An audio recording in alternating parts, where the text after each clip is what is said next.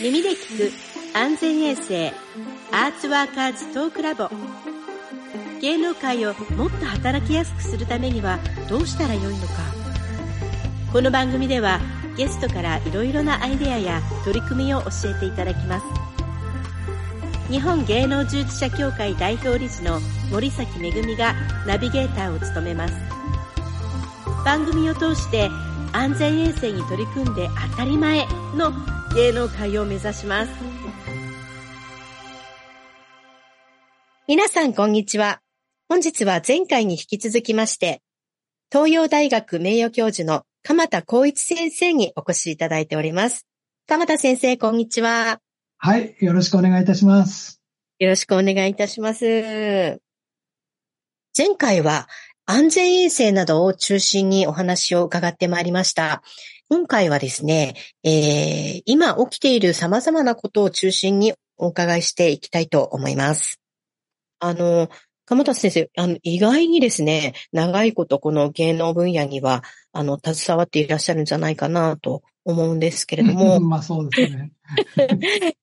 それで、あの、まあ、フリーランスというか、個人事業主、雇用類似、そして芸能従事者をご覧になっていて、あの、働き方の特徴といいますか、そういったことのご指摘をされていると思うんですが、ちょっとわかりやすくご説明いただいてもよろしいでしょうか？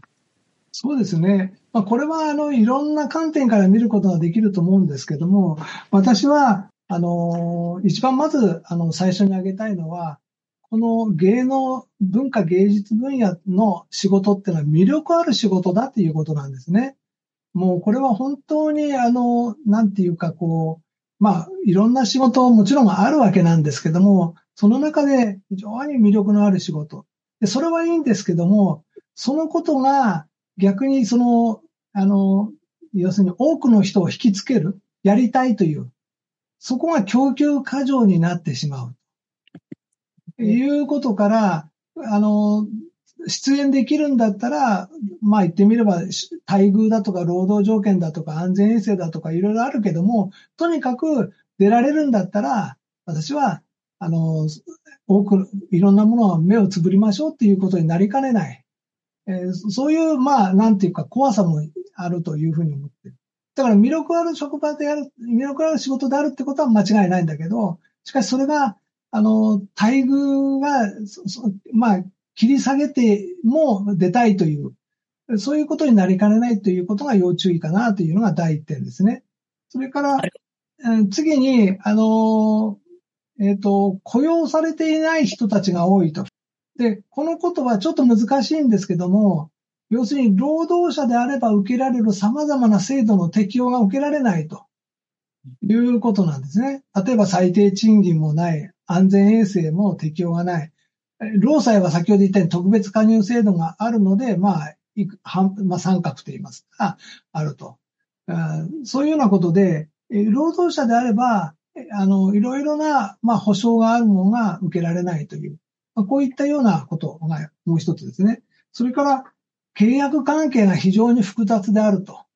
で、これは、あの、ちょっと一般の方には分かりづらいと思うんですけども、まず芸能プロダクションがある。制作会社がある。そ、それも制作会社の他にさらに放送局もあるということで、いろいろな、要するに会社が一つの現場に入り込んでいて、誰がその統括をするのか、この現場の、あのまあ、指揮をするのかってことが明確ではない。まあ、逆に言うと安全衛生においても誰が責任を取るのかよくわからないと。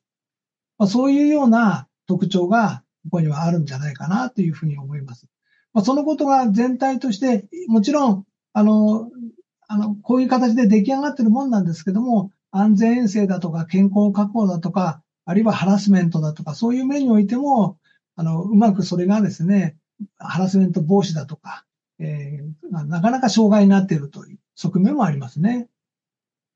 おっしゃる通りですよね。いや、ありがとうございます。最初のあの、供給過剰というのはまさに、あの、その通りだと思うんですけども、私たちにとってはなかなか無意識にやっていることで、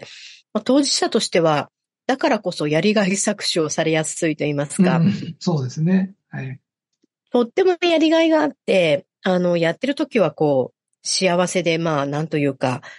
こう、エクスタシーのあるような方も多いと思うんですけども、やっぱり、それであの、きちんと、あの、経費が支払われていなかったり、赤字になったりしていたら、やっぱり続けられないんですよね。で、そういうことが、こう、やりがいがあればあるほど搾取されやすいっていうのは、もうちょっと自覚しないといけないかなというふうに思っているところです。ありがとうございます。そうですね。まあ、アメリカなんかは強力な労働組合がありますので、まあ、そういったところを集団で、えー、ルール作りということが行われているわけですけども、まあ、我が国では、まあ、そうなっていないというふうに思いますので、えー、ますますそういったところでは、あの、えー、そのやりがい搾取っていうことがないような、あの、努力をしていく必要があるかなというふうに思いますね。そうですよね。あの、なかなかあの、なんで労働組合作らないんですかとか、なんで声を上げないんですかというふうに言われるんですけども、声を上げようとしても上げられないほど辛いとか、まあ、あと、まあ、団体協約そのものが、団体交渉しづらいっていうのが基本的な土壌にあると思うんですよね。えっ、ー、と、権利関係というか、その法的にはそのあたりどうなってるんでしょうか？はい。あの、これはあの、重要な指摘だと思うんですけど、ちょっと難しくなっちゃうんですけれども、実は、労働、労働者であれば労働組合を使って、集団で、えー、交渉して、そして労働条件を統一的に決めるということは、あの、憲法にも定められている労働者の権利なんですよね。ところが、フリーランスは要するに事業者、事業主なという扱いになるわけですよ。この事業者が集団で、あの、あの契約条件について交渉して、そしてそれを、あの、統一的な契約条件を定めるっていうのは、これは場合によっては、あの、独占禁止法違反になるんですね。つまりやっちゃいけないということになるわけです。ただそこのところはあまり形式的に考えなくて、私は、あの、そういうふうに、あの、形式的に考えないで、実質を見て、その人たち、フリーランスの人たちの実質を見て、あの、判断すべきだとは思うんですけども、ただ、そう考える人たち、つまり事業主が、事業者が集まって集団で交渉してルールを作る、労働、就業条件を統一的にするっていうことは、それは会社としては独禁法違反だからやらないでや、やるべきじゃないと思う人たちもいるわけですね。ちょっとそこがだから難しい問題が出てくるということですね。そうですよね。やっぱり個人事業者が集まって働いているということは、条件がそれぞれ違うということなので、やはりあの、団体とみなせないっていうところは、どうしてもありますね。うん、で、特にやっぱり、こう、組合とか、まあ、うちのような協会で、より集まったとしても、まあ、それぞれ年齢もキャリアも、あの、そのランクとか、あの、うん、ランクがあってもなくても、その、まあ、見えないランクといいますか、キャリアによってのその、金額とか全然違いますんで、うん、これを同じ交渉というのはなかなか難しいと私も思うんですよね。うんうんまあ確かにね、あの、そこら辺のところは、あまあ、働多様ですので、キャリアもいろいろですので、そこを集団で交渉して統一っていうこともなかなか難しいのかなというふうには思いますね。まあそういう、そういう、まあいろいろな問題があって、あの、なかなか集団での、あの、統一交渉っていうのが、できないという状況になっているんだと思いますね。なるほど。なんかよくわかりました。と言いつつですね、まあフリーランス独特のこうフリーランス団体交渉みたいなものがなんかできていくといいのかなとちょっと思いました。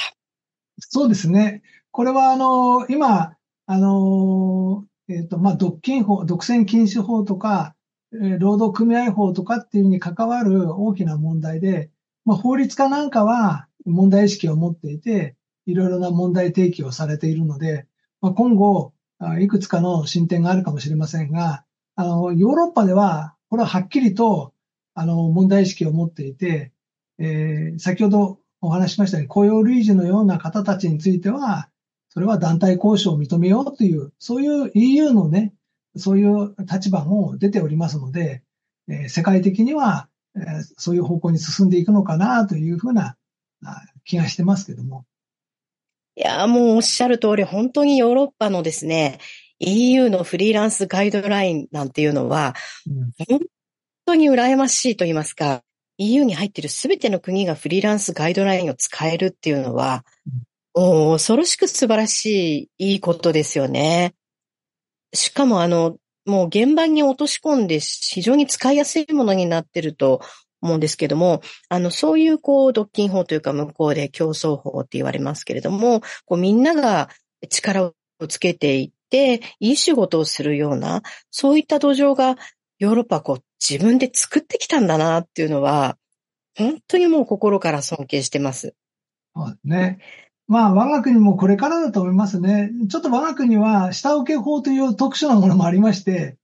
あの、ちょっとあのヨーロッパにないような法律があって、要するに、あの、下請け事業者の保護を親、親会社、元請け会社に対して下請け会社を保護するという、まあそういった法律もあって、それで、そこでなんとか保護ができないかという発想で、あの、考えているところがあって、えー、今度はあの、フリーランス新法というのが、あの、昨年できましたけども、そういった考えが一部盛り込まれていると。いうことで、日本的な、まあ、発展といいますか、日本的な工夫が行われているということになりますかね。なるほど、なるほど。やっぱり法律は国によって違うんですよね。で、なおかつですね、やっぱり下請け法というのは、あの、私もあまり詳しくはなかったんですが、あの、私たちの団体何度もあの、この数年ですね、そのフリーランス新法を作るために政府からヒアリングを受けていました。で、そう、あの、実態をお伝えすればするほどその弱者であるっていうことをとても理解してくださったように感じていまして、やっぱり下請け法が弱者保護のためにあるんではないかなというのは、はい、とても感じています。なので、私はあのフリーランス新法が施行されるのがとっても楽しみなんですけれども、ちょっとできたらそのフリーランス新法がどのような形でその下請け法を活用しているのか、教えていただけますか？はい。あの、フリーランス新法っていうのは、まあ、施行はですね、えっ、ー、と、今年の秋口になるのではないかというふうに言われているんですけども、あの、大きく二つに分かれておりまして、一つは、やはりあの、えっ、ー、と、発注者の力が強いもんですから、発注者の優越的地位を、まあ、乱用しないように、えー、あの、下請負で働下請けで働く、え、事業者、フリーランスの方たちを保護するという、そういう精神と、もう一つは、ハラスメントだとか、あるいは、妊娠出産等による、その、えー、両立支援、それから、まあ、解約をする場合に、あの、一定期間の予告をするとか、まあ、そういったような、あの、まあ、就業環境を整えるという、そういう二つの目的を持ってできた法律なんですね。で、その前段の発注者に対して、下請け会社が、あの、まあ、力関係が弱い中で、どういうふうにして発注者の、まあ、あの、不当な要求を防止することができるか。例えば、著しくね、あの、市場の価格と比べて、著しく低い対価で下請けをさせるとか、まあ、そういったことを防止するということなんですね。で、これは公正取引委員会の方で、あの、それを、まあ、チェックをすると。まあ、そういう仕組みの法律なんです。それはですね、施行されたらきっと喜ぶ方がいっぱいいらっしゃると思うんですけども、今お聞きしていて多分、あります、ありますっていうふうに皆さん思ってると思います。まあ、例えばですね、私たちのあの業界に置き換えると、まあ、中途解約っていうのはまあ普通にあるあるですよね。あ、え、あ、もう、え、次からいらないんですか？とか、ドラマの途中で、え、私の役、え、ここで死んじゃっていなくなるんですか？とか、そういうことも、まあ、ちょっと今冗談半分で言いましたけども、まあ、出番がいつの間にかなくなっちゃうとか、ストーリーによって変わっちゃっていなくなっちゃうとか、うん、まあ、ありますね。うんそれはあの、まあ、視聴者がそう言ってるんでとか、そう言ったら何も私たち言えないんですけども。ああ、なるほど。で、まあ、多分中途解約に該当するんじゃないかなと思います。うんうんあまあね、あの、自分の生活もあるから一定の計画を立てているということもあるだろうし、何よりも、例えば俳優さんにしてみると、自分がどうやって出るかって、皆さんあの、ファンの方に自分のパフォーマンスを見せられるかっていうのは、お金の問題とは別に大切なことですよね。それを、あの、切られちゃうっていうのは、あまあ、まさにその、その方の、なんていうか、尊厳にも関わることになるのかなっていうふうには思いますけどね。いや、もう、あの、めちゃめちゃ尊厳に関わります。私たち、あの、顔も体も出して仕事をしてますんで、うん、まあ、それがいらないと言われるのすごいショックですし、うん、もう、それが生活に直結するわけなので、うん、ああ、ね、その、それこそ、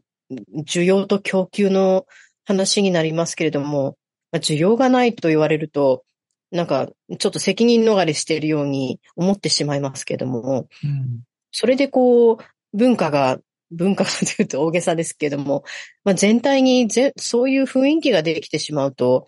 なんとなくこう安定してないというか、うん。うん、なんとなくこう安心して仕事ができない、うん、こうなんて言うんでしょうね。こうえ、永続的にこの文化が続くなっていう、そういう気持ちになかなかなれないかなと。そうですね。本当に。まあ、ですから、あの、まあ、今やこのエンターテインメントのコンテンツっていうのは、大切な日本の、まあ言ってみれば、輸出産業にしていかなきゃいけないということでもあると思いますが、まあ、そういうふうに考えると、あの、こういうそパフォーマーっていう人たちのやっぱりこう、権利だとか、待遇だとか、安定だとかっていうことをしっかりと、まあ国もですね、考えていかないと、えー、なかなかいいものは作れていかないのかなというふうに思います。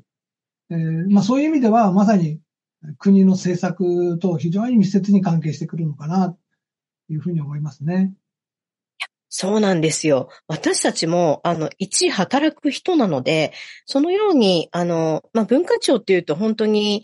あの、厚労省とかとあんまりこう接点ないのかなとか、うん、えー、なんて言うんでしょうね。こう、お役所にもいろいろあるんでしょうけれども、文化っていうと活動って言っちゃったりとか、なんか労働じゃないみたいな、あの、まあ、よく今でもね、好きでやってるんだからとか言われちゃいますけど、うんうんうんいやいやいやいや、そうじゃなくて生活かかってやってるんですから、そういうことをやっぱり一緒に理解して、まあ、こういうですね、あの、保護と言いますか、就業環境の整備と言いますか、もう本当に何よりやっぱトイレ、膀胱炎にならないこと、更衣室もあること、そしてちゃんとお金がもらえること、安心して仕事ができること、とっても大切なことだと思います。はい、その通りだと思いますね。はい。はい。それでは、今日たくさんいろんなことを教えていただいて、ただ、これからですね、私たちが本当に必要になっていくと思います。まあ、えー、安全衛生に加えて、そのフリーランス新法なんですけれども、まあ、芸能従事者にとってフリーランス新法をどういうふうに使えるよ、みたいなポイントがございましたら、あの、ご指摘いただけますでしょうか？はい。あの、まあ、フリーランス新法というのは、まさに、あの、新しくできた法律で、あの、まあ、基本的には従業員を持たないで自分で、えー、働いて、そして、あの、いろいろお金をもらうという人たちなんですね。そういう意味では、あこの芸能文、芸能従事者の方なんかはぴったりの領域だというふうに思います。で、文化庁のガイドラインにおいても、契約について、皆さんが自主的にえ、適適正化を図るように頑張りましょうということなんですけども、文化庁のガイドラインは、まさに自主的に業界の中で、あの、適正化を図ってください。契約の適正化を図ってくださいということなんですが、このフリーランス新法は、それにとどまらずに、問題があるようであったら、公正取引委員会や厚生労働省に申し立てて、あるいは相談窓口、これは、ああの、フリーランストラブル110番というこれはあの、弁護士さんが、あの、担当しているところなんですが、そういうところに、えー、苦情を申し立てて、何らかの対応してもらうという、そういう、まあ、まさに実現、実行の舞台が用意されたということになると思うんですね。えー、ですから、そういう意味では、まさに、あの、自主的に直していくことが大切ですけども、こういったような仕組みを活用して、さらにえー、あの、就業環境を改善していくっていう、そういうことがよりあやりやすくなったんだと。まあそういうふうに理解していただければと思います。確かにですね、あの、フリーランス110番、なかなかこう、私たち敷居が高いと思いがちで、こう、文化芸術分野なかなかあの、使いこなせてないかもしれないんですけども、うん、フリーランス新法が施行したら、より一層使ってまいりたいと呼びかけていきたいと思います。はい。ありがとうございます。はい、ありがとうございました。はい、玉田先生、本当に本日はどうもありがとうございました。こちらこそありがとうございました。